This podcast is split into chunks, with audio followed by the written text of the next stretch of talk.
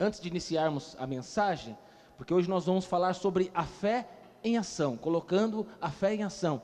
Espero que Deus fale grandemente ao seu coração. Você que nos visita nesta noite, seja muito bem-vindo em nome de Jesus. Espero que o Senhor fale ao seu coração. Espero que realmente essa palavra, esse momento de louvor e adoração, que você possa se achegar ao Senhor, que Deus possa ministrar a sua vida. Amém? Nós como igreja, nós temos vivido algo glorioso. Nós tivemos esse sábado numa capacitação, esse prédio aqui lotado, lotado, lotado, lotado. E quem esteve aqui na capacitação, aleluia, foi algo poderoso. Os nossos supervisores trouxeram palavras, ministraram a palavra de Deus, foi maravilhoso. Eu me sinto mais apaixonado por Jesus. Eu tenho orado a oração, é, é, João 17, né? A oração que Jesus fez, a oração sacerdotal, para que o nosso amor seja como o amor do Pai é para com Jesus, que eu e você venham amar a Jesus como o Pai o ama. Tem sido essa a minha oração, foi o tema do que eu preguei, e eu tenho orado para que Deus gere essa paixão no meu coração. A mensagem de hoje é a última mensagem de fé que nós vamos falar dessa série de fé, ok?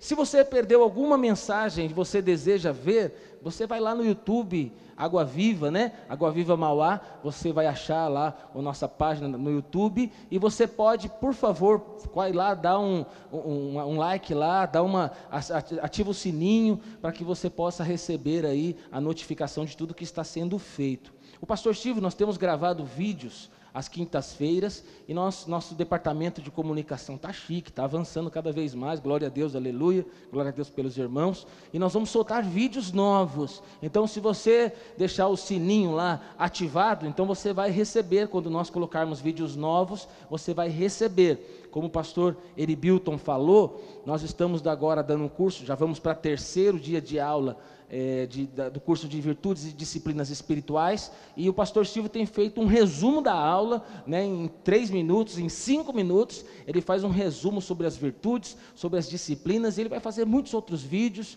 e nós teremos também outros quadros, né, nós vamos fazer alguns quadros da equipe do louvor, daqui da cidade de Mauá, vamos fazer também da equipe de jovens, então muita coisa nova está para acontecer por aí, então esteja conectado, amém? Você, eu acredito que você recebe aí no seu WhatsApp o vídeo, se você puder nos ajudar, compartilha com os irmãos da cela, compartilha com o povo que lá do seu trabalho, que nós possamos fazer com que essas mensagens possam ir mais longe, amém? Nós estamos pregando o Evangelho e desejamos que essa mensagem alcance, alcance muitas pessoas, amém, meus irmãos?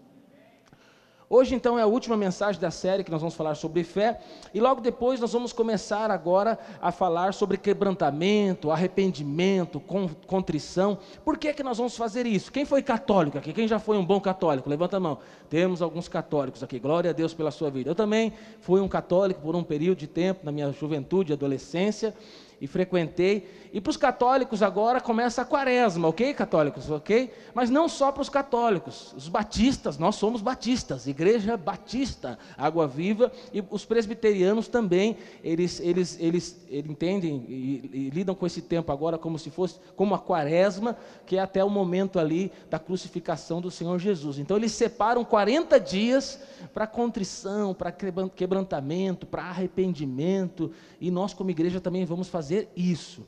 Quarta-feira agora, nosso culto vai ser um culto especial e já começa quarta-feira agora pregações nesse tema e aos domingos nós também falaremos desses temas, porque é o que nós queremos aí, ser mais quebrantados.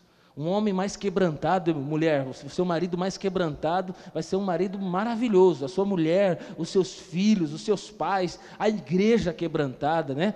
Nós que esses dias o Senhor possa quebrantar o nosso coração. Amém? Vamos entrar então na mensagem. O tema da nossa mensagem de hoje nós vamos falar colocando a fé em ação. Aleluia.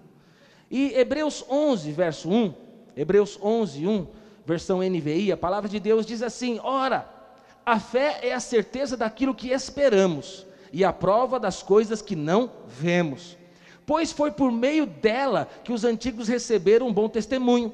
Pela fé, entendemos que o universo foi formado pela palavra de Deus, de modo que o que se não vê foi feito do visível. Pela fé, Abel ofereceu a Deus um sacrifício superior ao de Caim. Pela fé, ele foi reconhecido como justo quando Deus aprovou as suas ofertas. Embora esteja morto, por meio da fé ainda fala. Pela fé, Enoque foi arrebatado, de modo que não experimentou a morte. Olha que tremendo, irmão. É, Enoque não experimentou a morte. Ele já foi encontrado por Deus e havia, e havia arrebatado, pois antes de ser arrebatado, recebeu testemunho de que tinha agradado a Deus. Verso 6 diz assim: sem fé é impossível agradar a Deus, pois quem dele se aproxima precisa, precisa crer, que, crer que ele existe e recompensam todos aqueles que o buscam. Aleluia! Sem fé é impossível agradar a Deus.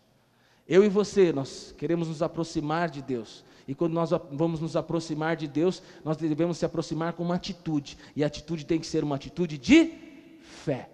Que hoje a sua fé e a minha fé seja despertada. E que essa fé seja uma fé ativa. Que essa fé seja uma fé que nós possamos colocar em prática. Se você continuar lendo e for aí lendo até o versículo 40, você vai ver a galeria dos heróis da fé. E muitos homens e mulheres entraram aqui, por exemplo, Raabe entrou na, na galeria da fé, porque eles tiveram atitudes de fé. Em meio a circunstâncias difíceis, eles deram a resposta de fé. E eu e você podemos fazer parte daqueles que vão ser conhecidos como homens e mulheres de fé. Amém, irmãos? Glória a Deus. Você quer ser reconhecido nos céus como um homem de fé, uma mulher de fé? Sem fé é impossível agradar a Deus. Se você quer agradar a Deus, você precisa ser uma pessoa cheia de fé. Tempos difíceis, que é o que nós temos vivido, é tempos de nós termos fé. Mas não é uma fé é, morta, é uma fé prática, é uma fé viva, é uma fé que leva a gente a ações. E quando nós vivemos uma fé prática, nós vamos viver o milagre do Senhor. Como que eu coloco a minha fé em prática? Por exemplo, em algum momento da nossa vida nós podemos viver, por exemplo, uma crise financeira. Já viveu uma crise financeira alguma vez? Talvez fala, pastor, não, não vivi, eu estou vivendo. Quando nós vivemos crise financeira, é o momento que nós vamos reavaliar a forma que nós administramos o dinheiro que nós temos, é, é, nós vamos ver se nós estamos, estamos sendo bons mordomos. Então, é o momento de nós reavaliarmos a nossa vida financeira, porque nós estamos passando por uma crise, por uma dificuldade nesse, nesse momento, nessa hora.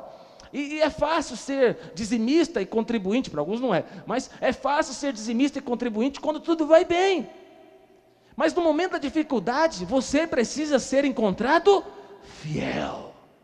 Mesmo diante das circunstâncias adversas.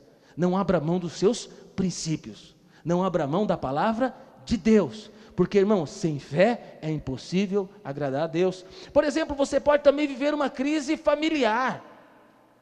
Talvez o seu casamento pode estar passando por dificuldades, ou em algum momento vai passar. A nossa vida é uma vida de estações. Primavera, aleluia verão, glória a Deus. Outono, cai tudo, irmão. Inverno. Então, nós vivemos, a nossa vida é, é, cíclica, e algumas áreas da nossa vida, às vezes, nós estamos lá no outono, estamos, estamos lá no inverno, estamos num deserto, e momentos que nós estamos passando por crises, por exemplo, familiar, é o momento de a gente avaliar o nosso coração. Avaliar, eu estou, por que, que eu não estou sendo um bom marido? Por que eu estou sendo impaciente? Porque eu estou sendo bruto nas minhas palavras? Porque eu estou atingindo a minha esposa com essas palavras? Não devia ser assim. E agora na, na, na, quaresma é o momento de você quebrantar, é chorar na presença de Deus, falar, Senhor, muda meu coração, muda minha vida, aleluia. Por isso venha com seu marido, com a sua esposa, com seus pais, que é o momento da gente chorar na presença de Deus, é o momento de arrependimento e contrição. Assim também você, mulher, é momento de, se está passando por crise nessas áreas, é momento de avaliar. Eu tenho sido uma mulher, uma auxiliadora, eu tenho sido uma encorajadora do meu marido, e aí por aí vai. São crises. Por exemplo, crise ministerial. Às vezes você vive uma fase que você frutifica, que você ganha vidas para Jesus, diga glória a Deus. Sabe que você consegue alcançar pessoas, que você vê famílias das suas da sua, pessoas da sua família se convertendo. É bom, não é, irmão, ganhar uma vida para Jesus? Você já ganhou uma vida para Jesus? Quem já ganhou uma vida para Jesus aí? Aleluia. Gostaria de dar um desafio para você. Esse ano você ganhar pelo menos uma pessoa para Jesus. Esse ano você ganhar uma vida para Jesus.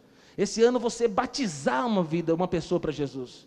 Esse ano tem uma pessoa aí do seu lado assistindo o culto, porque você ganhou ela para Jesus, ela foi batizada e agora está consolidada, está frequentando a comunidade cristã. Quantos estão comigo nessa? Aleluia. Eu quero ganhar vidas para Jesus. Mas tem momento que às vezes nós passamos por crises ministeriais.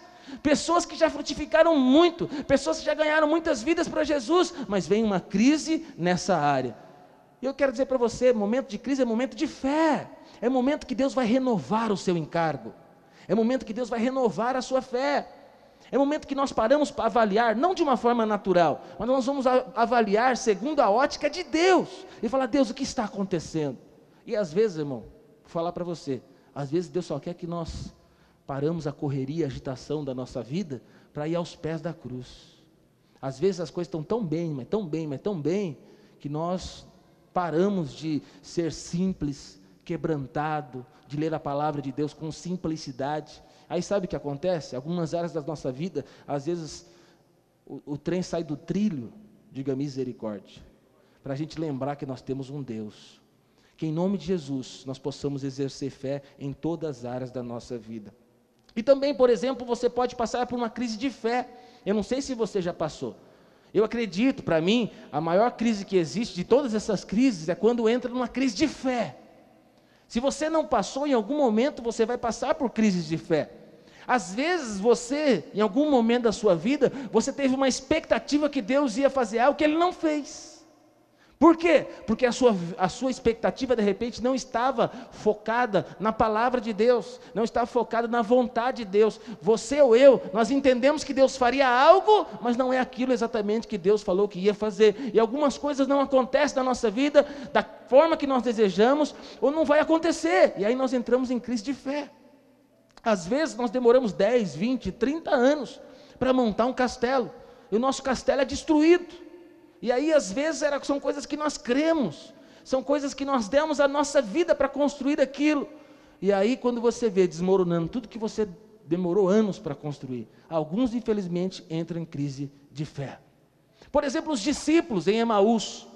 Os discípulos haviam caminhado com Jesus aí três anos, eles tinham várias expectativas. Na verdade, eu acredito ali que os discípulos achou que Jesus ia resolver a questão de Roma, do imperador, tudo. Jesus seria um, alguém que iria resolver de uma forma política, de, através de guerra, ia despojar ali os inimigos, né? Roma ia ser destruída de uma forma no braço e na força.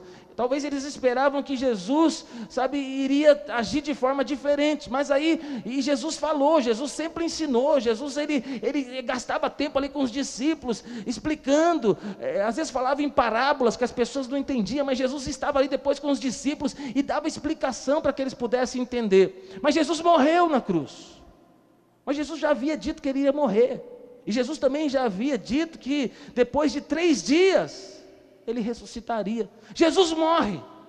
Aí o que acontece com os discípulos? Eles estão voltando para Emaús, voltando para a velha vida, chutando as pedras no meio do caminho do deserto. Quem já foi lá sabe do que eu estou falando. Andando no meio do deserto, falou, é, achamos que Jesus era o Filho de Deus. Gastamos três anos dessa, da nossa vida andando com Jesus, mas cadê ele? Ele morreu, ele foi morto, ele foi sepultado. E agora, o que nós vamos fazer?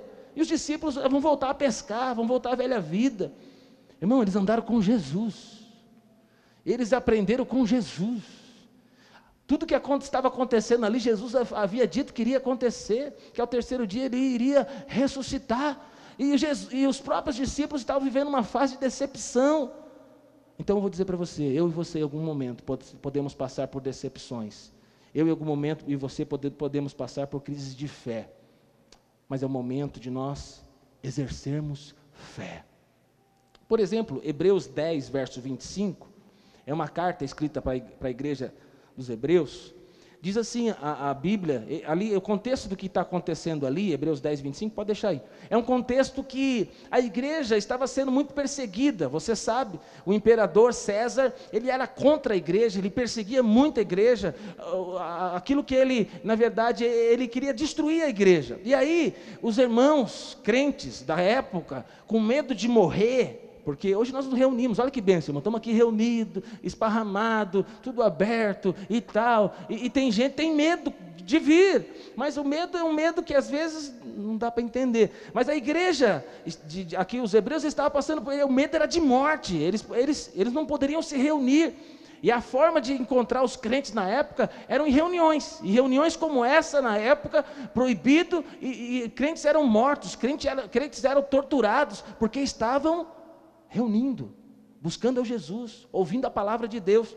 E aí, dentro desse contexto de perseguição, Hebreus diz assim: não deixemos de nos reunir como igreja, segundo o costume de alguns, mas procuremos encorajar-nos uns aos outros, ainda mais quando vocês veem que se aproxima o dia. Não sei na sua Bíblia, na minha, na minha Bíblia o dia está maiúsculo.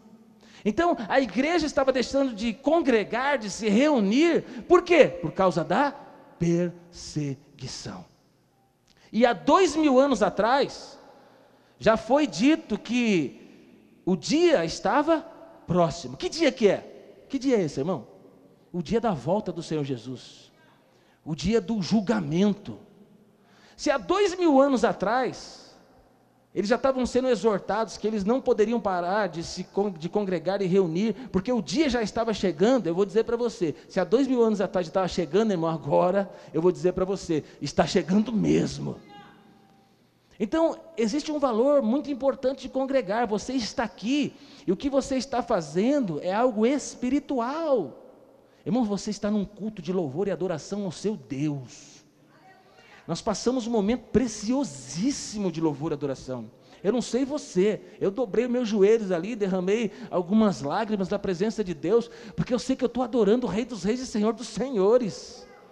Eu vivo na sala do trono, amém? Mas é o momento que eu entro lá mesmo, é o momento que eu piso lá no Santo dos Santos, é o momento que eu sinto a presença da glória de Deus. E vou dizer para você: o que eu sinto aqui, eu não sinto no meu quarto, eu não sinto lá em Baviquides quando eu estou orando, sabe? Quando nós nos reunimos como igreja, como congregação, sabe? É, é, é uma brasa viva ali, outra brasa viva ali, um irmão cheio do Espírito ali, um dá glória a Deus aqui, o outro uma voz de arcanjo, outro de querubim, outro de serafim, e junta tudo isso, irmão, vira um negócio glorioso.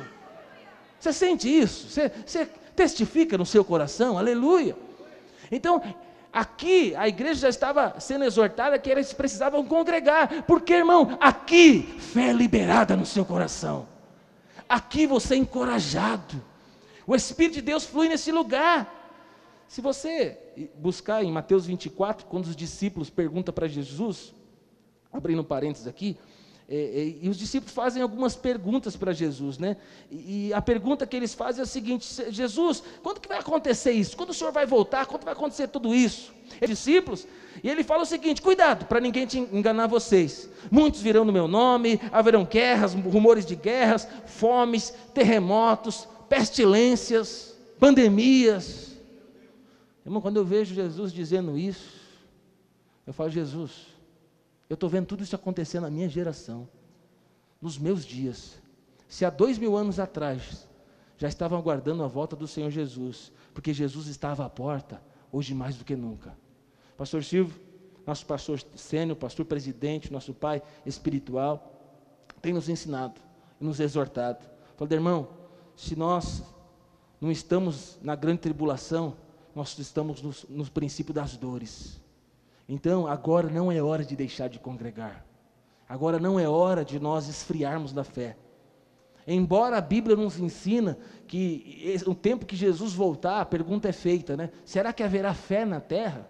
Então hoje nós percebemos, muitas pessoas estão em crise de fé. Muitas pessoas estão deixando de congregar.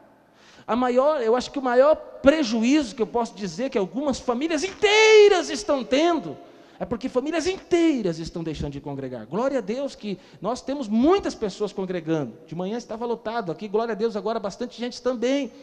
Mas eu vou dizer para você: tem igrejas que acabaram, tem igrejas que fecharam as portas. Sabe por quê? Porque as pessoas não estão mais congregando.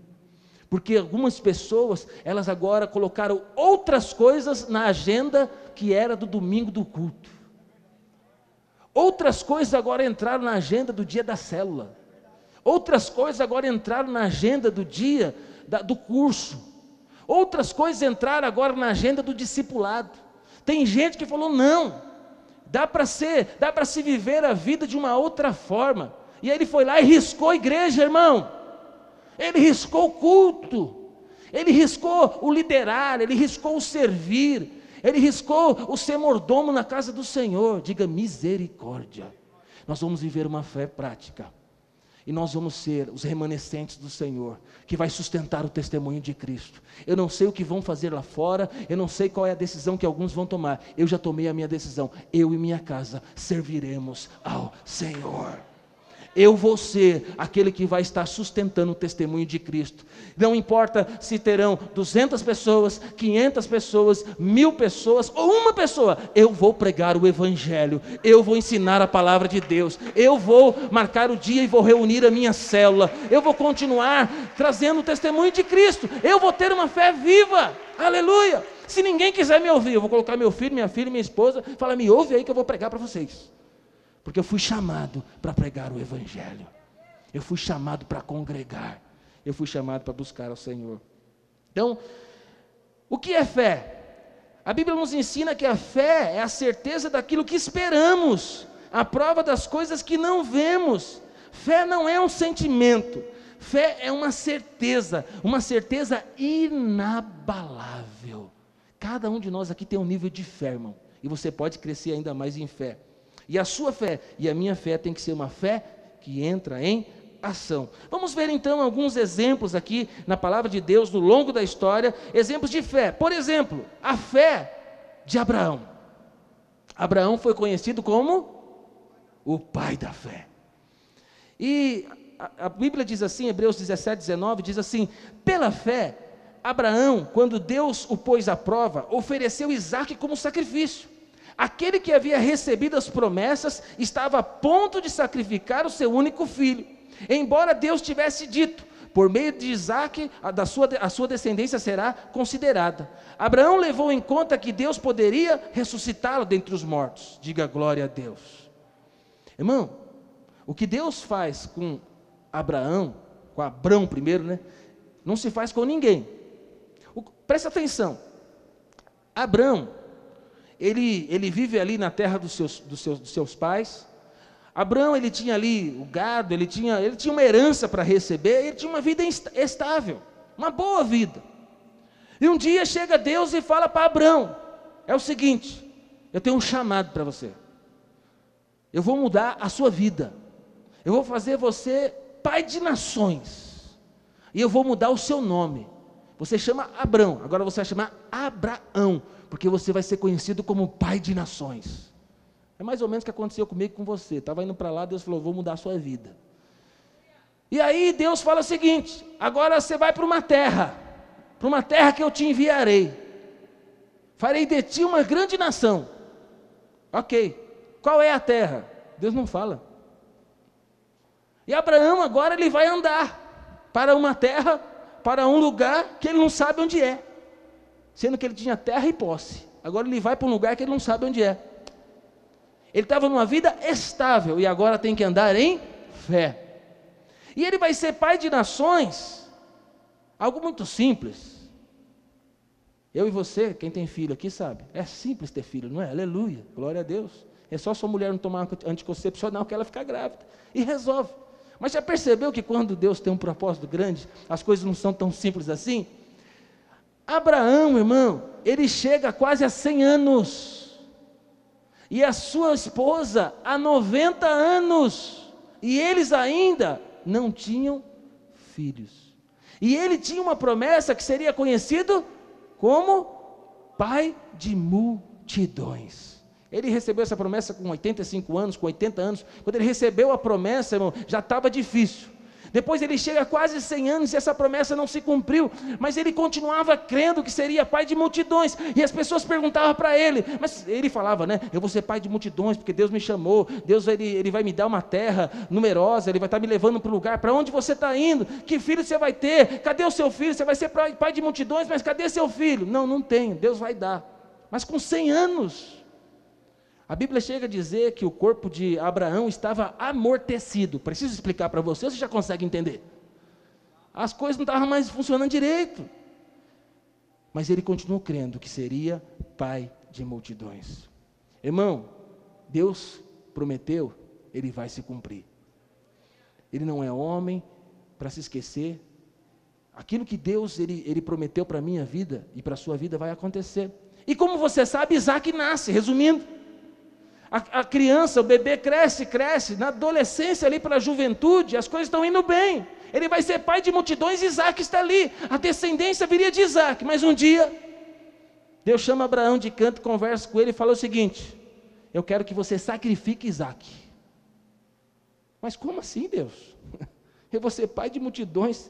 Deu um trabalho gigantesco. Eu já estava amortecido. Esse, esse filho é, é um milagre, ele, ele, existir. E agora, depois de um milagre, eu já estou velho. Como que eu seguro um adolescente, um jovem de 17 anos? Como que um, um homem de cento e poucos anos eh, amarra um menino desse para imolar? Mas Abraão, irmão, ele não questionou a Deus, ele não perguntou para Deus. A Bíblia nos mostra que Abraão, ele, ele foi alguém que acreditou, ele acreditou na palavra de Deus, ele acreditava na, naquilo que, na direção de Deus. E a Bíblia me ensina e mostra para mim e para você que Abraão ele foi sacrificar Isaac. Ele levou o menino, ele subiu ao monte para sacrificar o seu filho. Foi quando Deus vai lá e coloca um cordeiro. E Deus fala: não, um cordeiro. Ali ele é o teste de fé de Abraão. E ele é aprovado. Aleluia. Irmão, às vezes eu e você estamos passando por testes de fé. E cuidado para você não ser reprovado. Porque o teste vem na nossa vida para que nós possamos ser aprovados. Abraão, ele foi aprovado e ele vai a ponto de sacrificar Isaac. Mas sabe qual que era a fé de Abraão? Ele sabia do seguinte: Deus é o seguinte, foi Deus que deu esse menino. Foi Deus que prometeu que seria pai de multidões. Agora Deus está pedindo, eu vou sacrificar Isaac. Mas o meu Deus é tão poderoso que eu vou sacrificá-lo. Meu Deus, ele tem o poder de ressuscitar esse menino. Porque existe uma promessa por detrás desse menino. Irmão, Sabe quantas pessoas tinha ressuscitado? Quando Abraão estava crendo que, que, a criança seria ressuscitada? Sabe quem, quantas, quantas pessoas tinham sido ressuscitadas até então? Ninguém. E Abraão acreditava: o meu Deus é o Deus de promessas. O meu Deus tem um propósito. E porque ele tem um propósito, se esse menino morrer, Deus tem o poder de ressuscitá-lo. Irmão, você tem promessa de Deus? Tem coisas que Deus falou de fato no seu coração? Tem coisas que desalinharam na sua vida? Sabe, tem coisas que foram retiradas, removidas de você. A pergunta é: você está vivendo uma crise de fé e você está o quê? Murmurando, reclamando, questionando, abrindo mão do congregar, de estar na igreja, é, abrindo mão do casamento, abrindo mão dos valores da palavra de Deus. O que é que você está fazendo? Sabe o que você tem que fazer? Você tem que saber que se Deus prometeu, Ele vai cumprir ainda que tudo tem falado ao contrário, ainda que tudo está desalinhado, ainda que tudo diz que não, eu vou dizer para você: se Deus prometeu, o não vai virar sim, a morte vai virar vida, aquilo que está fechado, trancado, vai se abrir para você. Por quê? Porque foi Deus que prometeu. Se Deus prometeu, vai se cumprir. Abraão sabia que o Deus que ele servia é um Deus poderoso. Irmão, o problema, com todo respeito, eu vou falar aqui agora, tá? Com todo respeito. O problema é de Deus. Com todo respeito. Foi Deus que prometeu. Não é ideia de Abraão, é ideia de Deus. Não é promessa, isso não surgiu no coração de Abraão, surgiu no coração de Deus. Agora o sacrificar Isaac não é da cabeça de Abraão, é, surgiu na cabeça de Deus, é propósito de Deus. Eu vou dizer para você, o que está acontecendo na sua vida, irmão, foi, foi, é vontade sua ou é palavra de Deus, vontade de Deus? É vontade de Deus? As coisas que estão acontecendo na sua vida, desalinhou alguma área da sua vida, irmão, continua no centro da vontade de Deus. Com todo respeito, esse problema que você está passando é um problema de Deus, Ele vai resolver. Você confia em Deus, irmão? O seu Deus é grande, o seu Deus é poderoso, e Ele pode mudar todas as circunstâncias da sua vida que eu e você possamos ser encontrados como Abraão, pessoas que são pessoas de fé. Creia, persevere e permaneça firme na promessa de Deus. Porque assim como Abraão creu, que você e eu que nós possamos crer. Amém?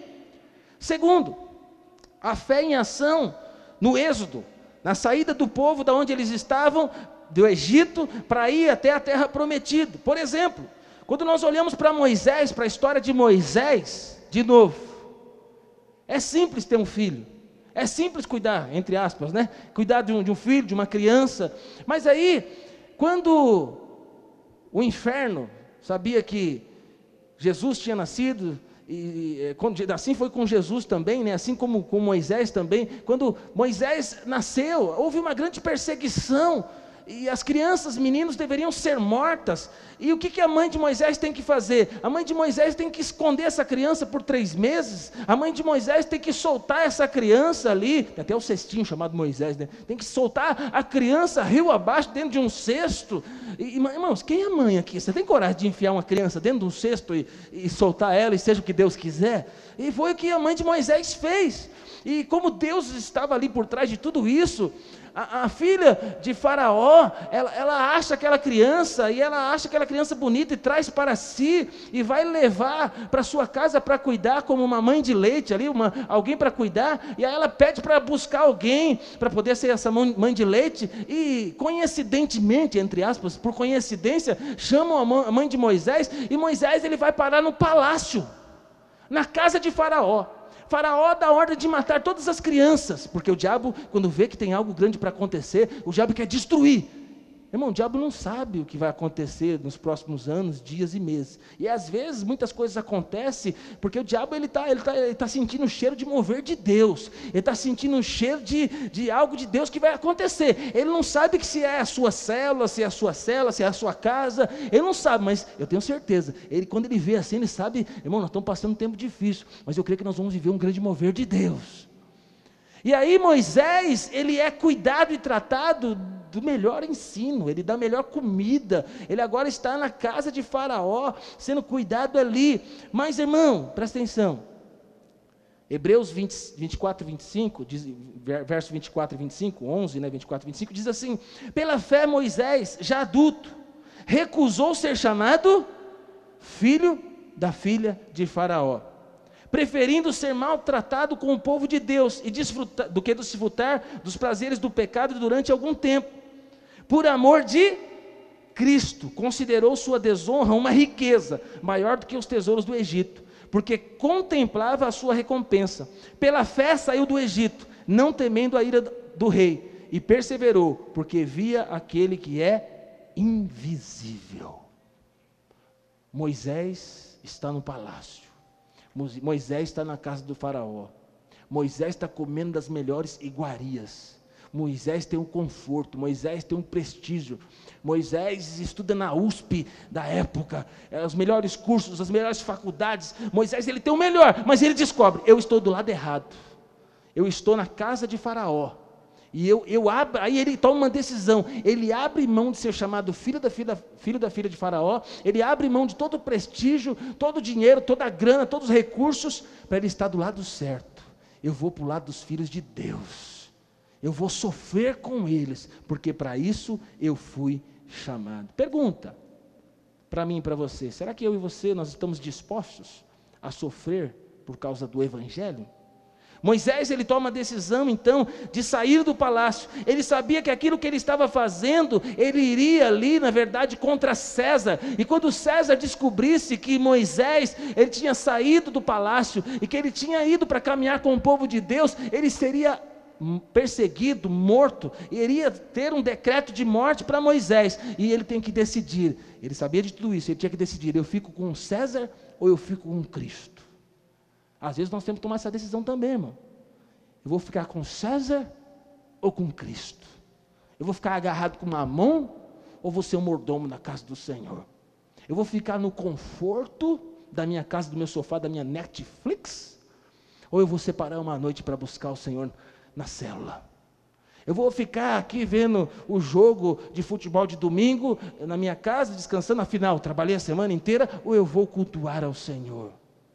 Essa decisão nós temos que tomar também. Moisés, ele teve que tomar uma decisão muito séria na sua vida. E ele tomou a decisão certa. Porque mais importante é ter o Senhor do que ter tesouros. Mais importante é ter o Senhor do que ter reconhecimento. Mais importante é ter o Senhor do que a proteção dos reis na terra. Então eu quero dizer para você: Moisés tomou a decisão de estar do lado do povo de Deus, por isso ele entra também na galeria da fé. E eu e você, nesses dias de pandemia, nós estamos tomando a decisão certa. Eu vou cultuar ao Senhor, eu vou buscar ao Senhor, eu não vou parar nenhum dia, nenhuma hora, nenhum momento, porque eu fui chamado para servir ao Senhor. Em toda a história, o povo de Deus, ele passou, passaram por muitas experiências e foram poupados. A exemplo, a exemplo, quando o Senhor manda as pragas, e ali, Hebreus 11, 28, a, a, a, todo primogênito seria morto, e o Senhor dá uma direção, deveria ali ser sacrificado, né? Um animal, o cordeiro passado no umbral, da, no umbral da porta, e ali, quando o anjo da morte passasse, a casa que estava selada, o, o primogênito não seria morto. O povo de Deus seguiu a direção, e sobre a casa daqueles que seguiram a direção daqueles que passaram ali o sangue do cordeiro, a morte não levou o filho primogênito. Vou dizer para você, assim também é, irmão. Tem muitas coisas que acontecem lá fora no mundo, mas nós, como igreja, somos guardados pelo Senhor. Assim também, pela fé, o povo de Deus atravessou o Mar Vermelho, irmão. Você tem ideia do que é atravessar o Mar Vermelho? A seco. Aí teve um uma pessoa que teve, tentou explicar, não, mas é, sabe que é? Que acontece um fenômeno natural, que uma vez por ano o mar ele abaixa e aí dá para passar seco. Falou, então uma, o, o milagre é maior ainda, porque se a água baixou, como que o exército de Faraó morreu tudo afogado? Então, irmão, você quer que a Bíblia é a palavra de Deus? O povo de Deus passou a seco e o exército de Faraó foi morto. Sabe o que é isso? Deus livrando o seu povo. Pela fé, as muralhas de Jericó caíram. O povo de Deus, durante sete dias, cercaram, eles rodearam, e através ali de cânticos, grito, aquelas muralhas fortificadas, elas caíram. Eu vou dizer para você, pela fé, Deus já fez coisas extraordinárias na palavra de Deus. Pela fé você já viu coisas extraordinárias acontecendo nesse prédio, acontecendo na sua célula, acontecendo na sua casa, na casa dos seus amigos. Sabe o que é isso? É cuidado de Deus, é, é a fé em ação. Que nesses dias eu e você possamos ter a nossa fé em ação. Poderia falar de Abraão, de Isaac, de Jacó, poderia falar de tantos outros aqui no, no tempo dos juízes, dos reis, dos profetas. Sabe quantas coisas aconteceram? No verso 35, olha que interessante, verso 35 diz assim assim: houve mulheres que, pela ressurreição, tiveram de volta os seus mortos. Por exemplo, nós vemos na Bíblia a mulher sunamita, que ali foi Eliseu, e Eliseu ressuscita o seu filho. Nós vemos a viúva de Serepta, que Elias também vai lá e ressuscita aquele menino. Sabe o que é isso? Fé. É o poder de Deus em ação. Irmão, que hoje nesse culto, Deus possa ativar a sua fé, para você ver o impossível acontecendo na sua vida. Para fechar e concluir, para você não ter uma crise de fé, irmão, o importante é você crer, crer na palavra de Deus, crer nas promessas de Deus. Morra crendo. Você está enfermo? Irmão, creia na sua cura. Ah, não, isso aí é o espinho na carne que Deus colocou. Deus ele está te tratando. Sai dessa. Eu creio na minha cura. Hoje você vai participar da mesa do Senhor. Quando você for comer do pão, sabe? O pão simboliza o corpo de Cristo. Quando você for comer o pão, creia, sabe, na cura de Deus vindo sobre você, porque pelas suas pisaduras nós já fomos sarados. Que no momento da ceia, que você possa comer o pão e falar: Deus, eu recebo a tua cura sobre o meu corpo físico, eu recebo a cura do Senhor sobre a minha alma. Amém, irmãos? Creia na cura de Deus. Pastor, é certeza que Deus vai fazer tudo aquilo que eu creio? Vou dizer para você: a, a fé é a certeza das coisas que esperam, convicção de fatos que não se veem. Irmão, creia até o fim. Mas tem pessoas que acreditou, homens de Deus que acreditaram, e eles passaram por sofrimento. E eu e você podemos passar por alguns sofrimentos, mas nós vamos passar crendo. A Bíblia diz, Hebreus 11, 35 a 38, diz assim: que uns foram torturados e recusaram ser libertados, para poder alcançar uma ressurreição superior. Outros enfrentaram zombarias e açoites. Outros ainda foram acorrentados e colocados na prisão, apedrejados, cerrados ao meio, postos à prova, mortos a fio de espada. Andavam errantes, vestidos de pele de ovelhas e de cabras, necessitados, afligidos e maltratados. O mundo não era digno deles. Vagavam pelo deserto e montes, pelas cavernas e grutas. Teve muito homem de Deus que sofreu, irmão. Teve muitos homens de Deus que foram cerrados ao meio. Teve muitos homens de Deus, teve, teve, teve um que a Bíblia relata que foi lançado na cova de leões, e o leão não comeu ele, Daniel. Mas teve muitos que caíram na cova do leão, irmão, dos leões, e os leões comeram. Então vou dizer para você, eu não sei o que vai acontecer exatamente na minha vida e na sua vida. O que eu sei é o seguinte: nós somos chamados para crer. Nós servimos o Deus do impossível. Nós não morremos. Nós fechamos os nossos olhos aqui e nós abrimos diante do Senhor. A morte é um espírito. A morte virá buscar aqueles que não têm Jesus. Nós não temos nada com a morte, irmão. Nós somos da vida. Nós temos a vida eterna. Eu não sei como vai ser o dia que eu. Já, já parou para pensar? O dia que você vai morrer, como vai ser? Eu não sei. Você também não sabe. Mas saiba de uma coisa: não vai ter um, um, um, um espírito demônio ah, que vai vir te pegar, eu sou a morte. Irmão, com você e comigo não é assim. Se você tem a salvação, nós fechamos os olhos aqui e nós abrimos no lugar de gozo, alegria e satisfação. Aleluia. E a Bíblia diz que para esse lugar que nós vamos, é um lugar de gozo, alegria, satisfação. Nós vamos, sabe, todo sofrimento que nós temos aqui, luta que nós temos aqui, nós não teremos na presença do Senhor. Então, o viver é viver para Cristo. O viver é viver cheio de fé.